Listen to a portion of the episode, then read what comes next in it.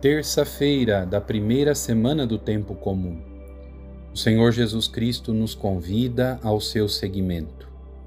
Em nossos dias, é preciso cultivar sempre mais a oração, a meditação da palavra, a leitura orante da palavra de Deus, especialmente do Evangelho, para estarmos sempre sintonizados com Jesus Cristo, cumprindo sempre mais a vontade de Deus em nossa vida. Nós seguimos os passos do Senhor, cultivando cotidianamente a oração. Sem a oração, não existe seguimento de Jesus.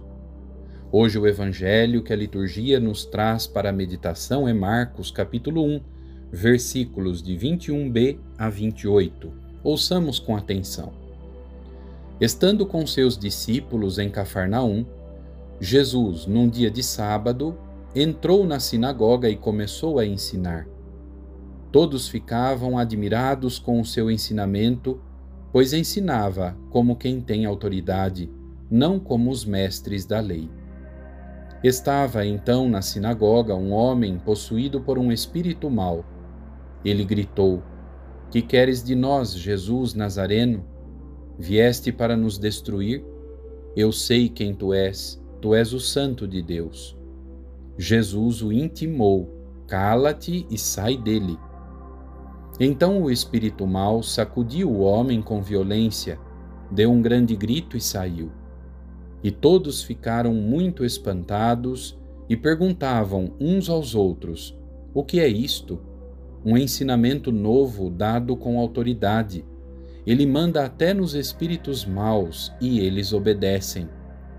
E a fama de Jesus logo se espalhou por toda parte, em toda a região da Galileia. Querido irmão, querida irmã, nesta passagem do Evangelho encontramos Jesus em Cafarnaum. Entra na sinagoga e começa a ensinar. Jesus é mestre, nosso mestre e Senhor. É preciso dispor o coração para aprender dele. Ele é palavra que se fez carne.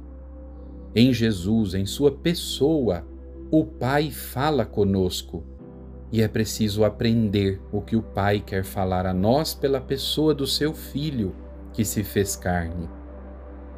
Jesus, naquela sinagoga de Cafarnaum, liberta um homem possuído pelo espírito mau e percebam este detalhe. O espírito mal pergunta: Que queres de nós, Jesus Nazareno? Vieste para nos destruir? Eu sei quem tu és. Todo o Evangelho de Marcos deve nos conduzir à resposta desta pergunta fundamental: Quem é Jesus? Para segui-lo, é preciso viver com ele, e descobrir a sua identidade, para amá-lo sempre mais e para nos comprometermos com a sua missão. O espírito mal sabe quem é Jesus.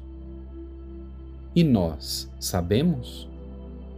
Somente pela oração é que mergulharemos no Evangelho e, consequentemente, estabeleceremos amizade sólida com a pessoa do Senhor. Vindo ao mundo, ele nos liberta de todo mal e da morte.